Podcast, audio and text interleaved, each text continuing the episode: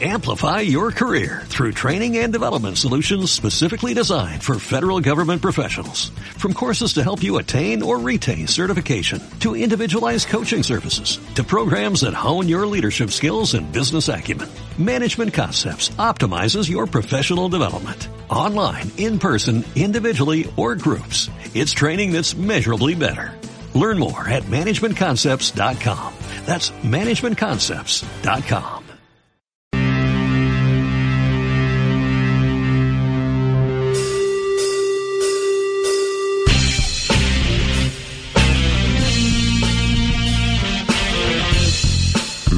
no aceptás que te digan qué tenés que pensar,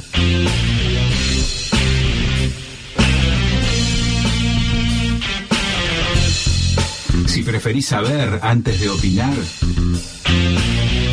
si elegís los fundamentos antes que las conclusiones,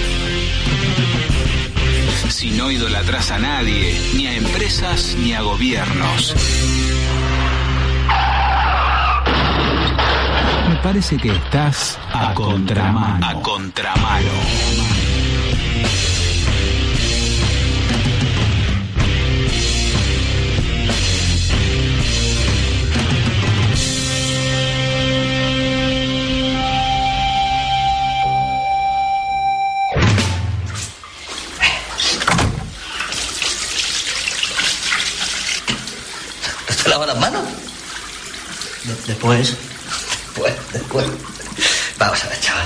Hay dos tipos de hombres. Los que se lavan las manos antes de mear y los que se las lavan después.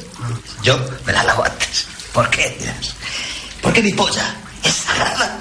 Hay que reverenciarla. Es el centro del universo mundial.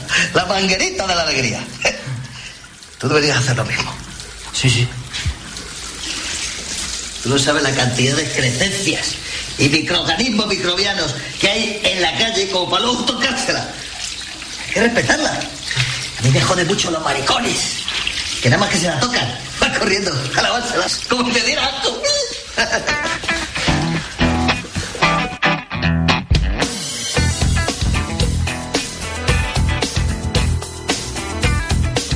¿Cómo andan? Buenas noches. ¿Qué tal? Buenas noches, Simón, ¿cómo estás? Muy bien, esto es A Contramano.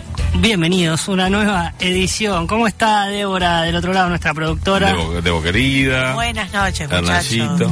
¿Me escuchan? Sí, ¿cómo estás? Bien, los escucho muy bajito, pero muy bien. Bueno, Ustedes bien, muy lindo peinado y la verdad me encanta. estamos progresando muchísimo. Perdón Ay, que siempre haga foco ahí, pero la verdad que la vas, vas mejorando. Es la idea, Día es la día. idea porque aquí nuestro público nos tiene Claro, que sí, es fundamental la Claro. estética para esto. Bien, y Hernán, bien, también. Haceme la seña que está todo bien como siempre. Bien, buenísimo. Buenísimo. ¿Vos, eh, Simón, algo novedoso esta semana? No, murió que mi padre, resalte. nada más. Bueno, Ah, suele son cosas que pasar. pasan. No, no te preocupes. Pasa nada. Eh, vamos a arrancar eh, con las vías de comunicación. Las vías de comunicación. Sí, si quieren llamarnos, putearnos, decirnos cualquier cosa, Totalmente. nos pueden llamar al 46357391. Perfecto. También nos pueden escribir por mail a contramano arroba frecuencia cero punto com punto ar, Con Z. con Z de cecioso.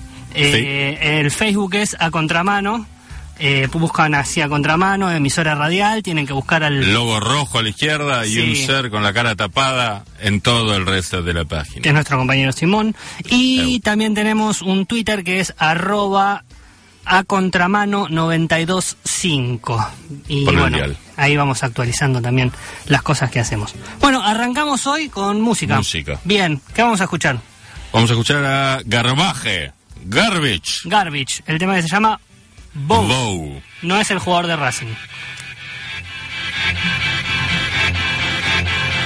I can't use what I can't abuse. Can't stop when it comes to you.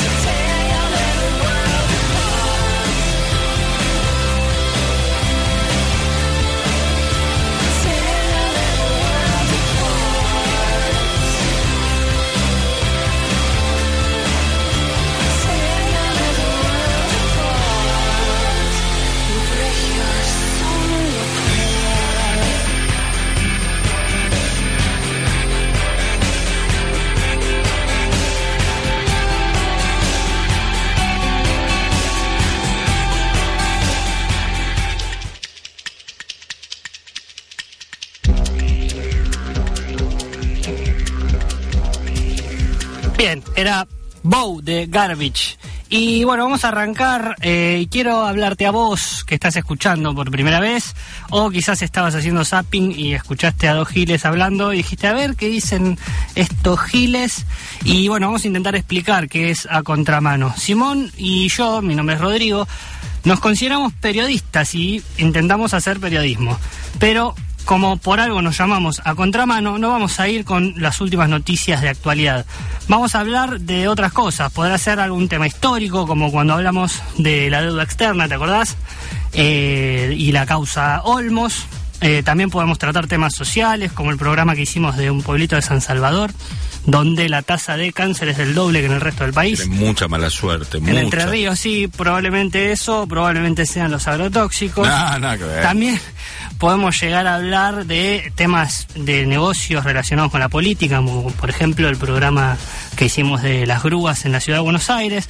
En definitiva, puede ser cualquier tema que nos afecte a todos y que nos parezca un poco importante. Pero ojo, no es que nos vamos a meter con Macri o con alguno en- en particular. No. Quizás nos metamos a la larga con todos o con nadie, pero nos interesa hablar de hechos, no de algún, de algún gobierno. Y eh, tampoco nos creemos el verso de la objetividad absoluta, pero como mi compañero Simón ha dicho, que la asepsia total sea... eh, no, Imposible. y que, que la asepsia total sea imposible no quiere decir que operemos en una cloaca, ¿no? No es mía la frase, me encanta. No es de él, Yo pero- la rescato. pero- Es una gran frase. Así que bueno, eh, y en el medio de todo esto queremos ponerle un poco de onda, algún audio de película, algún tema, buena música y ver si en un ratito, una hora la podemos pasar más o menos bien y pensar un poco. Así que bueno, decime vos de qué vamos a hablar hoy particularmente. Me dijiste Gil. no, Me dijiste Gil. Es para ¿Por qué me dijiste Gil? no presentarnos Solo muy me dijo Gil. grandilocuentemente. El, sí, ya sé. Bueno, hoy vamos a hablar en realidad de la creación del, del banco que fue el antecesor del Banco Central de la República Argentina. Sí. Nosotros creemos que la historia de un país es el resultado de muchos hechos realizados por mucha gente. Creemos en la lógica de la historia, no en el azar. Eh, y la pregunta que nos surgió es ¿por qué meter historia en un programa periodístico? Bueno, creemos que esta anécdota te va a sorprender y seguramente te va a dejar algún conocimiento valioso también. Además, la creación del antecesor del Banco Central es representativa de lo que nos ha pasado en la historia innumerables veces. Sumerjámonos en el pasado un ratito para ver qué hay. A ver, arrancamos. Bueno, apenas eh, sucedió la declaración de 1810, cuando nos independizamos, Inglaterra, Inglaterra tuvo dos décadas de dominio absoluto sobre nuestro territorio. Perdón, eh, eh, vamos a estar hablando, importante aclarar, de eh, un libro de Scalabrini Ortiz. Ah, súper Fundamental. importante, lo íbamos a decir atrás, pero en este Mejor caso ahora. nosotros no estamos hablando del hecho en sí, sino que estamos hablando de el hecho fundamental visto por un historiador que todo joven argentino debería leer, que es Scalabrini Ortiz, Exacto. en un libro fundamental que se llama Política Británica en el Río de la Plata. Bueno, y ahí decía entonces que después de la declaración de 1810, Inglaterra tuvo dos décadas de dominio absoluto sobre nuestro territorio. Las estrategias, según él, fueron diferentes en cada década. Hasta 1820 monopolizaron el comercio exterior y sacaron así todo el metálico que se usaba en él. Hay que recordar que en esa época y en estos pagos, el oro, la plata y el cobre se usaban como moneda. Extraían los productos y a cambio daban mercaderías perecederas en general, artículos de lujo de consumo. Las mercaderías que obtenían eran exportadas, pero no era lo único que viajaba a Inglaterra. También se llevaban todo el oro, la plata y el cobre, como decíamos, que conseguían. Todavía en 1822, casi la tercera parte del total exportado eran metálico, eran metales. Mientras acá la falta de metálico era terrible. Era tanta que se prestaba a una tasa usuraria del 5 o 6% mensual. Sí, y como la falta de circulante amenazaba con paralizar la vida económica de la región, comenzaron a circular una colección de pequeños discos de hojalata marcados con las iniciales y el nombre del que lo emitía. Eh, igual esto duró muy poco. Esos escudos fueron reemplazados por los billetes emitidos por el Banco de Descuento, que es el que comenzó a operar por un decreto del gobernador Rodríguez en enero de 1822. La nueva institución debía tener un millón de pesos para operar y fue creada principalmente para evitar la falta de circulante de la que hablábamos. Hmm. El gobernador de Buenos Aires, como decía el gran Rodrigo, era Martín Rodríguez y las gestiones para que naciera el nuevo banco las, había las habían empezado sus ministros, Bernardino Rivadavia y Manuel José García, en reuniones con los principales comerciantes ingleses. De hecho, fueron ellos los que escribieron el estatuto en la nueva institución. Los funcionarios. No, no, no, los comerciantes ingleses. Ah, los comerciantes ingleses. Sí, sí, el sí. 15 de julio de 1822, el Banco de Buenos Aires empezó a operar. Tuvo dos particularidades muy marcadas. La principal era que emitía papel moneda. Detalle extraordinario, o sea, el directorio de ese banco iba a controlar la moneda local. Acabamos de decir que el directorio iba a tener mucha injerencia inglesa. La segunda particularidad fue que se constituyó como una sociedad anónima, a pesar de que en Inglaterra este tipo de, sociedades no fueron legales hasta 1853. Nos adelantamos 30 años. Para los boludos que dicen que acá llega todo tarde. Todo tarde, ¿no? La mayoría de los eh, accionistas era inglesa. Escalabrino Ortiz da ejemplos concretos de varias asambleas de accionistas en las que los dos tercios eran comerciantes ingleses, por lo que el banco era controlado enteramente por ellos. Vimos que la creación del banco fue en parte para detener la falta de metálico, pero ¿lo pusieron siquiera a los accionistas para comprar las acciones del banco? La respuesta es triste, no, solo en pequeñísimas cantidades. Fue un banco sin plata de inicio. Brillante. Ni siquiera era una obligación presente en el estatuto o la ley. Olvidaron, se olvidaron de agregarlo. Estos ingleses ineficientes y olvidadizos, che. Sí, una macana. Por eso tuvieron que pagar las acciones con los préstamos que obtenían del mismo banco a un 9% de interés anual. No pusieron plata propia, ¿se entiende? Es... Eh, explícalo de nuevo. Mirá para- lo que se vieron obligados. Sí. Es como si hiciéramos un negocio cualquiera. Che, vamos a poner un negocio de comida, listo. ¿Cuánta plata necesitamos para empezar? Y uno dijera, no, a ver, yo no pongo nada. Mientras lo ponemos, de acuerdo a que vayamos sacando un poquito de plata, yo te pongo la plata de inicio. Obviamente Claro. no sería una persona que fuera muy buscada para hacer negocios. Para bueno, lo que hicieron, sociedad. Mm. más tomando en cuenta que esto era un banco, o sea que necesitaban eh, plata de inicio, lo que hicieron fue eso, básicamente eso. Hmm. A ver, las ganancias que dio el banco durante los tres ejercicios y medio de funcionamiento fueron el 12, 19, 19,5 y 10,5% por el último semestre. Si tomamos en cuenta las acciones realmente pagadas y tomamos en cuenta las acciones... No, pará, y, Y tomamos el resto como como ganancia, eh, recibieron utilidades por el 102%. O sea, ¿cómo fue? Hmm. Un banco controlado por completo por los ingleses no tenía obviamente la intención de servir a la comunidad, no ni hablar, pero la desfachatez llegó a que financiaran a enemigos mientras estaban en guerra con nosotros. Hmm. En 1826, el Banco de la Provincia se refundió en el nuevo Banco Nacional de las Provincias del Río de la Plata. Ojo, refundirse significa que los accionistas les dieron que a los accionistas les dieron un 40% más de acciones que las que tenían en el antiguo banco, o sea, un 40% más de plata. Exactamente. El 28 de enero de 1826, los estatutos del nuevo banco quedaron convertidos en ley. El debate para ver si se refundían ambos bancos había durado año y medio más o menos. La opinión pública se había opuesto. Los accionistas simularon oponerse y se dieron solamente con el premio este de, de- el 40 extra de acciones. Los argumentos del ministro García para dar ese pago extra fueron que los accionistas eran extranjeros, no residentes y que habían confiado en nosotros, que debíamos tener un gesto para mantener el buen crédito del país. Claro, pero la realidad era otra. Las acciones habían sido pagadas con plata del mismo banco, así que el acto de confianza no era tan conmovedor. Y la mayoría de los accionistas eran los mismos ingleses residentes en el país. Escalabrini Ortiz da los apellidos de los accionistas y las cantidades exactas de acciones que tenían a un mes de producirse la refundición con un nuevo, eh, con un nivel de detalle envidiable, realmente. El capital de la nueva institución iba a estar conformado por las acciones del antiguo banco, más una suscripción pública, que no dio demasiados resultados, y por el gobierno, que iba a poner 3 millones.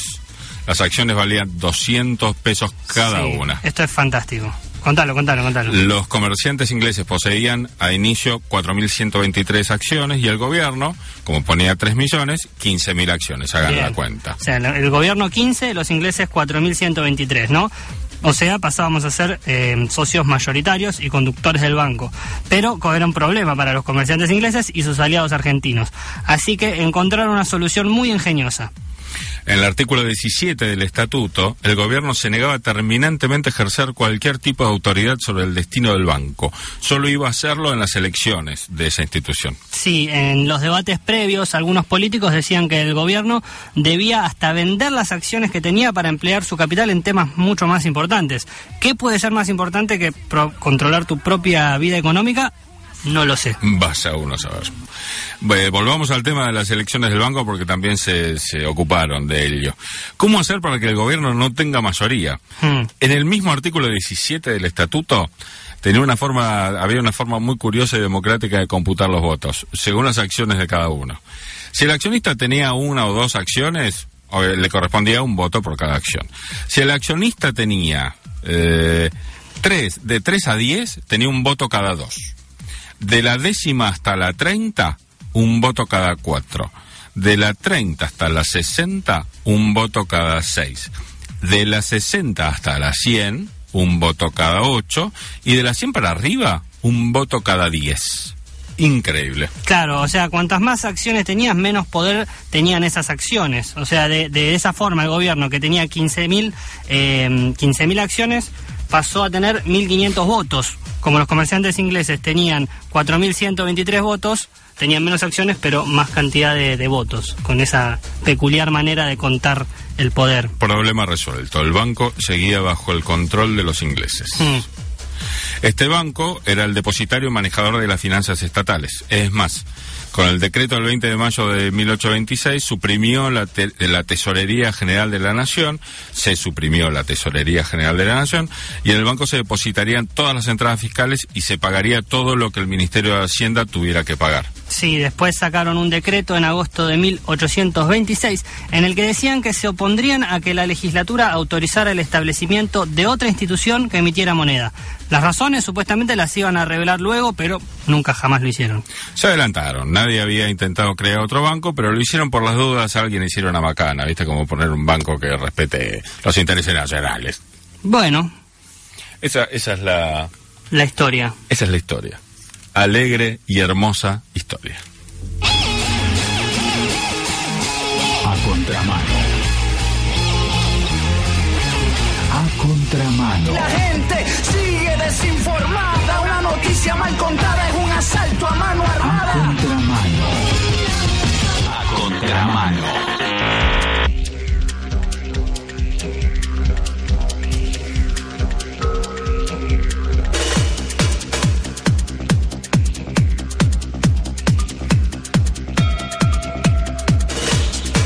Hermosa historia. Espero que se haya entendido. Digamos muchos datos en muy poco tiempo, pero es muy muy jugosa. Una historia de triunfos y de conquistas, carajo. Sí, después eh, al final del programa quédense tranquilos que eh, acá el señor Simón les va a hacer un pequeño una pequeña conclusión como para que quede un poquito más claro. re importante, re Sí, importante. muy importante. No te vayas, no te vayas. Nada, eh, les repasamos las vías de comunicación por si tienen algún dato algo que decir. A contramano arroba frecuencia cero punto com punto ar es el mail. En Twitter es arroba a contramano 925, que es nuestro dial.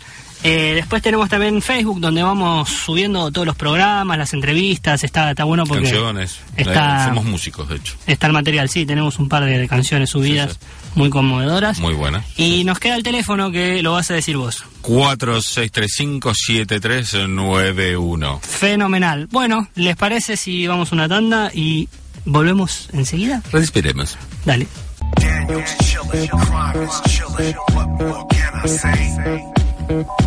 Bueno, bienvenidos al segundo bloque de A Contramano. Hoy estamos hablando un poquito de lo que fueron los bancos que precedieron al Banco Central de la República Argentina y nos basamos en un libro de Scalabrini Ortiz, muy interesante. La política británica en el Río de la Plata. Muy recomendable. Y ahora estamos en comunicación con un eh, economista que es coordinador del área de economía política en la Universidad Nacional de General Sarmiento. Su nombre es Alan Civils y la idea es eh, dar una pequeña, que nos dé una pequeña clase de política económica y cuál es la importancia del Banco Central, ¿no? En todo esto. ¿Qué tal, Alan? ¿Estás ahí? Sí, estoy acá. Buenas noches. ¿Cómo Hola, te va? noches. Rodrigo es mi nombre. ¿Qué tal, Rodrigo? ¿Cómo estás? Bien. ¿Es Civils o Civils? Eh, Civils. Civils. Bien, Sí, bueno. Pero en realidad es lo mismo, ¿no? sí. Bárbaro. Eh, bueno, Alan, está, no sé si escuchaste un poquito la introducción, estuvimos hablando de, del libro de Scalabrini Ortiz y la idea es preguntarte un poco, a ver, por ejemplo, ¿qué hace el Banco Central en un país? Bien básico y bien eh, sencillo para, para el oyente. Eh, bueno, el- Si se puede, ¿no? Todo lo que se pueda. ¿Cómo estás? ¿Qué tal? Este, mira, el, el Banco Central básicamente tiene como función, uno, eh, tiene el monopolio eh, sobre la emisión de la moneda, o sea, tiene el control del dinero que usa un país. Eh, y esto es un dato muy importante porque eh, ha- habla también sobre la concepción del dinero. El dinero es algo, es una concepción, es una, es una convención política y social Hmm. no es una cosa metálica como algunos piensan. Claro. O sea, el dinero no vale porque hay tantas reservas en dólares, por ejemplo. El dinero vale simplemente porque el Estado dice, este es el dinero. Es una ilusión. Y básicamente sí, ¿no?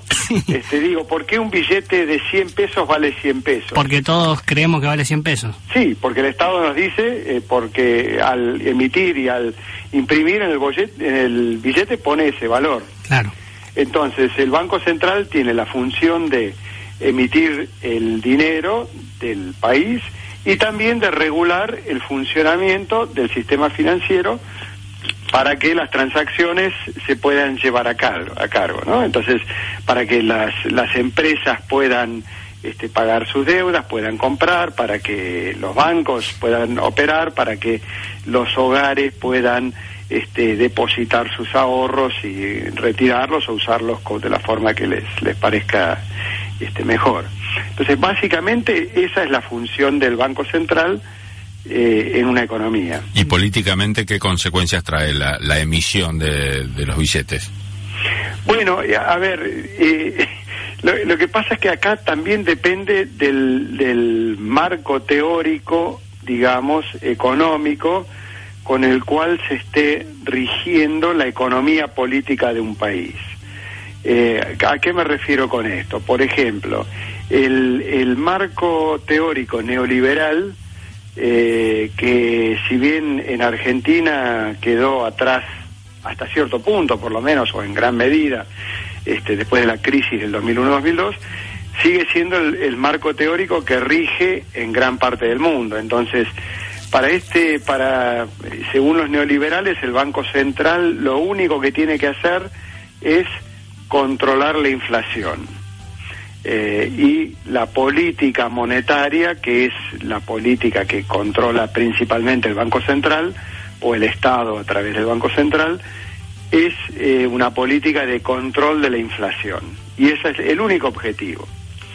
Eh, sin embargo, el Banco Central históricamente tiene, ha cumplido otras funciones. Por ejemplo, asegurarse de que haya crédito para las empresas que quieran invertir. Si una empresa quiere invertir y, y entonces eh, lo que hace el Banco Central a través de la banca pública o la banca comercial privada es otorgar líneas de crédito para que la economía pueda crecer, para que las empresas puedan invertir, para que se pueda generar empleo y et- etcétera, etcétera, ¿no? Mm. Entonces depende un poco de la concepción teórica que uno tenga, eh, cómo es que define la función del Banco Central. Exacto. Había gente que decía que dolarizar la economía, por ejemplo, era un desastre para la soberanía. ¿Por, por qué sería eso? Y sí, yo, yo coincido con eso, yo creo que es un desastre porque al dolarizar la economía lo que uno está haciendo es, está eh, diciendo que no va a tener más una moneda soberana. Por lo tanto, al no tener más una moneda soberana, no puede emitir dinero según las necesidades de la economía. Eh, por ejemplo, eh, y acá hay el Estados Unidos, quizás la principal economía capitalista de esta época, cada vez que tiene una recesión, ¿qué hace? Emite dólares a lo pavote para gastar y para sacar, para tratar de reactivar la economía, para sacarla de la recesión.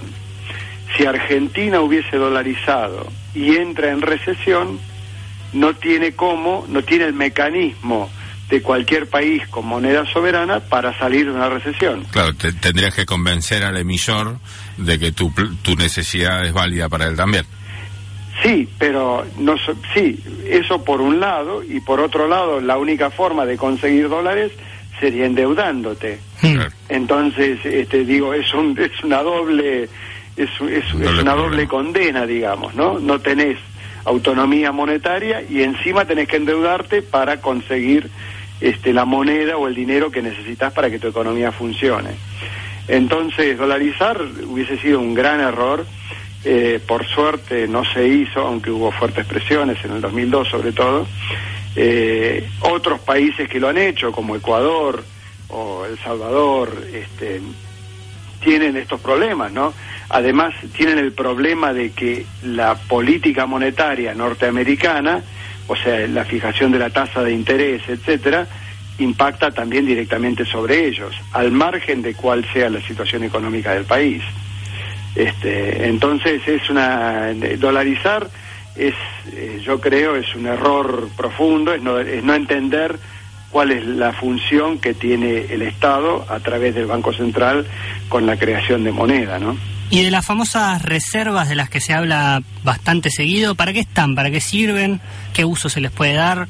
Claro, ahí también hay, hay, hay un, yo creo hay, eh, hay errores conceptuales eh, que uno encuentra mucho, incluso en, en, en los medios, en periodistas, digamos, que con mucha trayectoria en los medios, periodistas económicos, y también en muchos economi- eh, economistas eh, del establishment, digamos, que opinan en los medios, ¿no? Eh, eh, eh, muchos todavía están con este esquema de la convertibilidad, que las reservas sirven para respaldar la moneda. Y eso es una falacia, no es cierto. La moneda la respalda el Estado. Este, y la única, el único respaldo de la moneda es el Estado, especialmente desde que se salió de la convertibilidad. En la convertibilidad el arreglo era otro, digamos, pero desde, el do- desde abril del 2002 no estamos más en ese arreglo y no es más cierto que las reservas respaldan el dinero o la moneda argentina, el peso. Las reservas lo que sirven es para, eh, como, como garantía, digamos, de poder, eh, de- para poder garantizar el funcionamiento de la economía con respecto a las importaciones. Si algún mes o por varios meses el saldo comercial, o sea, las lo, que el eh, lo que el país exporta menos lo que importa, se volviese negativo, o sea, est- está importando más de lo que, lo que exporta, entonces las reservas servirían, sirven en ese contexto para poder seguir importando eh, de tal forma que la economía pueda seguir funcionando y no se pare porque no hay repuestos, no hay maquinaria o no hay insumos básicos para el funcionamiento de la economía. Ese es el funcionamiento de las reservas, es simplemente garantizar que se puede importar por un número X de meses, aun cuando La plata que entra no alcanza. la plata que entra no alcanza, con la esperanza de que, bueno, eventualmente eso, es- eso es algo que se va a revertir, ¿no? Porque obviamente no se puede tener reservas indefinidas. Este, entonces, ese- esa es la función de las reservas, exclusivamente. No, no tiene nada que ver con el respaldo del peso ni, ni, ni nada de eso. Bien. Interesante. Bien, hay una frase famosa para que la gente quizá entienda la importancia de lo que es eh, emitir la moneda y es del banquero Rothschild de Estados Unidos que dijo, dadme el control de la moneda de un país y no me importará quién haga las leyes. ¿Qué, qué opinas al respecto? Es bastante reveladora. Y es bastante reveladora. ¿eh? Por un lado, por un lado es cierto, claro que las leyes pueden impactar también sobre las condiciones de emisión de la moneda, ¿no? Entonces no es no es tan tan así. Sí. Pero es cierto que si un país tiene una moneda soberana, tiene una independencia para la política económica que es que es única y que realmente es parte de lo que es la soberanía de un país, ¿no? Este, justamente el, el- el ceder esa soberanía te limita muchísimo con respecto a la política económica, especialmente si tenés objetivos de política económica que son, por ejemplo, mantener altos niveles de empleo o cercanos al pleno empleo, redistribución de los ingresos. Este, si uno tiene ese tipo de políticas económicas, que yo creo y muchos creemos son las deseables, entonces tener control de la moneda es clave. O sea, poder controlar la emisión del dinero es clave porque el, el dinero sirve o cumple la función de, este, o sea, de estar al servicio de la política económica y de la sociedad, y no al revés, como pasa con la economía liberal, donde la, la economía, los estados, los hogares y las empresas terminan estado, estando todos al servicio del sector financiero, que es justamente al revés de como debería ser. Obvio. Sabés que a nosotros nos gustaría hacer alguna vez un programa sobre la convertibilidad, porque es uno de los mitos de la historia argentina. La gente cree que fue buena. Sí. fijándose simplemente en, en su bolsillo, si viajaba mucho, viajaba poco, bueno, ese tipo de cuestiones poco, Claro. poco trascendentes. Así que te, te comprometemos para, si tenés ganas, obviamente, nos encantaría tenerte en ese programa para darnos tu opinión de conocedor del tema.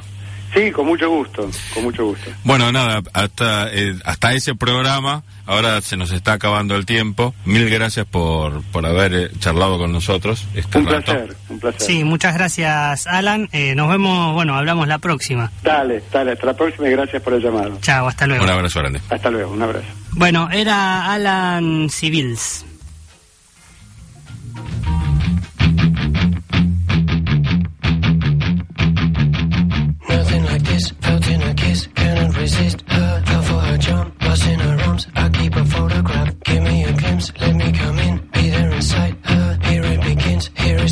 Something to lie about.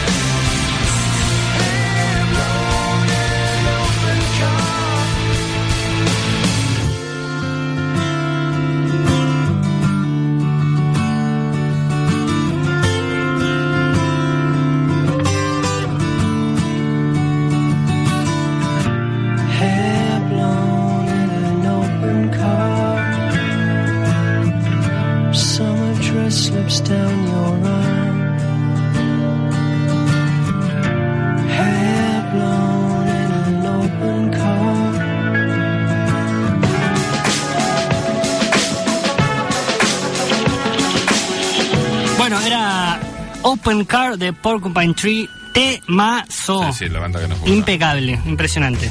Bueno, vamos, eh, como para cerrar, estuvo muy bien el final de la entrevista con la frase que decía dame la moneda y no me importa, dame la moneda, la emisión de la moneda del país y no me importan las leyes, eh, como para entender un poquito cuál es la verdadera significación de lo que sucedió acá, digamos, con la creación de este banco emisor bajo el control de los ingleses. Eh, esta anécdota, otra cosa interesante que tiene es que marca discursos que aún hoy sobreviven. De hecho, cuando se habla de privatizaciones, de no aislar- aislarnos del mundo, de privatizar una aerolínea de bandera o del petróleo, o cuando le prestamos atención a lo que dice Estados Unidos sobre nosotros, vemos los mismos intentos que empezaron con este pedacito de historia. Eh, también esta anécdota la rescatamos para que sepamos que ni estamos malditos ni tenemos problemas por ser un país joven. Recuerden que Estados Unidos se independizó en 1792 y nosotros en 1810. O sea que por ahí la diferencia no está. Si llegamos hasta acá de esta manera es por lo que hicimos o dejamos que nos hicieran. Un poquito más de 200 años. Recién podés cambiar algo cuando lo sabés. Es por eso que nosotros te dimos este pedacito de historia llena de traiciones, falta de honor y de patriotismo.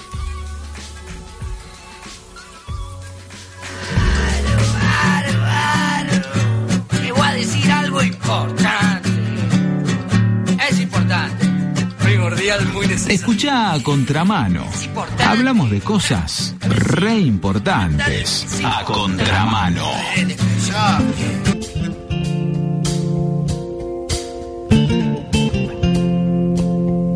Y Víctor Guten nos anticipa que se viene la columna de nuestra querida productora Débora. ¿Cómo estás, Debo? Muy buenas noches, muchachos. ¿De qué nos vas a hablar? Bueno, cuando me planteaban el tema que era de los bancos, lo primero que se me vino a la cabeza, miren, ahí se me van a caer un par de sotas ahora cuando les cuente. este, la película Mary Poppins. Mira. Que el padre es un, de es un Yo sabía, yo sabía que volaba, volaba en paraguas, ¿no? Mm. El paraguas la hacía, la hacía volar, es verdad. Sí. Bueno, Y- y- pero qué, ¿cómo? ¿Dónde se ponía el paraguas? ¿Cómo, cómo- cómo era el truco? No sabés dónde se lo ponía, palito. Yo sabés. Bueno, ¿por qué Mary Poppins? Porque el papá de los nenes era banquero. Y es una Inglaterra muy puntual la que muestra la película, ¿no? Mira, Donde claro. Victoriana. es, sí, yo diría imperialista también, por supuesto. Victoriana.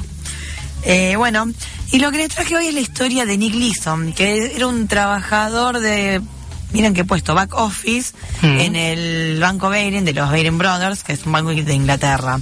Este banco que se fundó en 1762 y que, para que se den una idea, era el preferido de la reina de Inglaterra para tener sus cuentas. Vos obviamente sabés, porque lo charlamos, sabés que fue el primer, el banco que nos dio el primer empréstito como nación. El préstamo, sí. Que fue un escándalo y seguramente motivo de un programa. No Vamos quiero profundizar mucho sobre eso porque seguramente van a querer.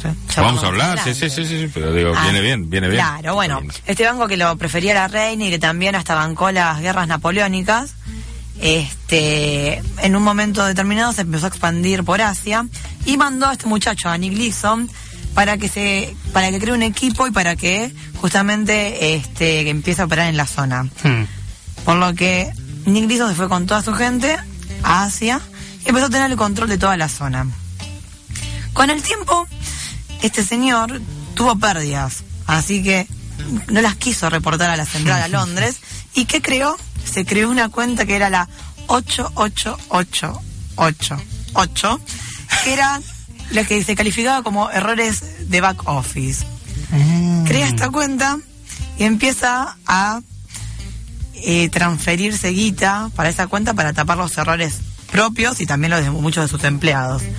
Así que en un momento no le queda más guita, empieza a pedir a tesorería, empieza a pedir préstamos o que le giren dinero desde la central Mm.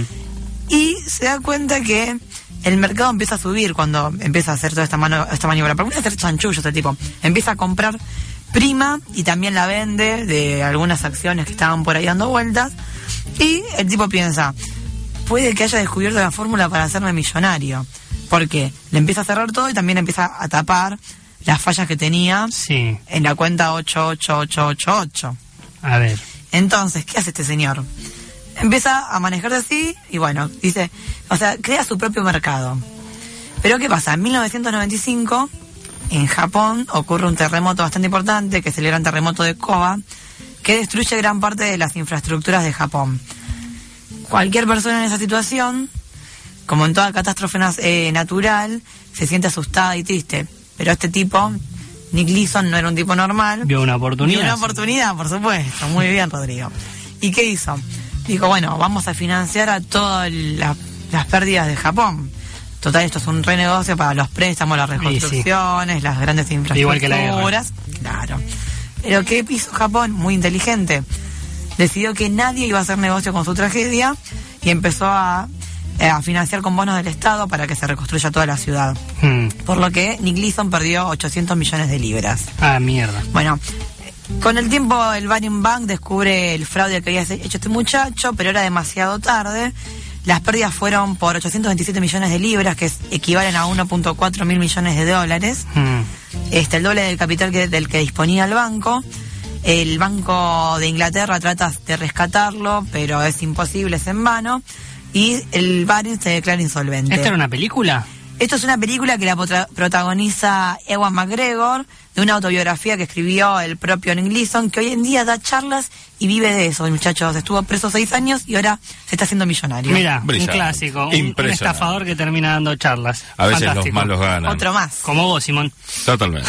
bueno, Bueno, nos vemos el jueves Debo. que viene. Tiene que entrar la publicidad electoral. Chao. Gracias, Rodrigo. Chau, chau, Disfruten. Abrazo, beso. Chao, Hernán.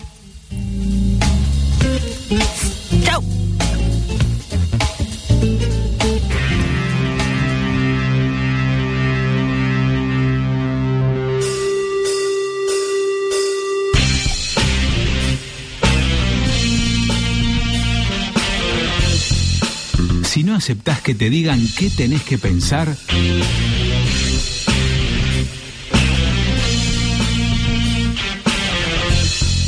si preferís saber antes de opinar, si elegís los fundamentos antes que las conclusiones, Si no idolatras a nadie, ni a empresas ni a gobiernos. Parece que estás a contramano. A contramano.